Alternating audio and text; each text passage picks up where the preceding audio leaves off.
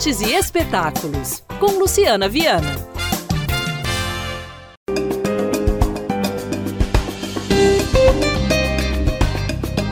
Imagens que não se conformam é a exposição que reúne peças da coleção do Instituto Histórico e Geográfico Brasileiro e trabalhos de artistas contemporâneos no Memorial Vale, em Belo Horizonte. Com obras de destaque na arte e história brasileira, com busto de Dom Pedro I, escultura em bronze representando o imperador, a mostra conta com peças e obras raras que remetem aos períodos colonial, imperial e republicano do Brasil, em diálogo com produções de artistas contemporâneos mineiros. O curador da exposição, Paulo Quinaus, conta mais. A exposição Imagens que nos conformam traz para Belo Horizonte uma mostra de raridades históricas da coleção do Instituto Histórico Geográfico Brasileiro. E a HGB foi fundado como Academia Científica de História em 1838 e tinha o imperador Pedro II como patrono. A exposição é uma oportunidade, a gente pode dizer, para ver as peças únicas da história do Brasil,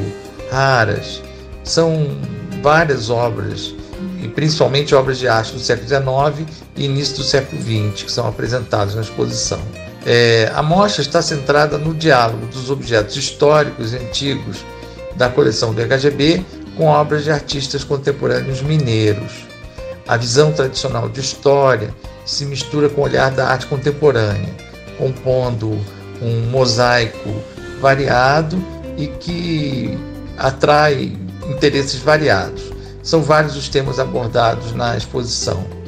É, assim também na exposição é possível ver retratos da elite escravocrata do tempo do Império é, que são é, colocados ao lado de obras de artistas contemporâneos que valorizam é, a imagem, a, o protagonismo de negros no Brasil.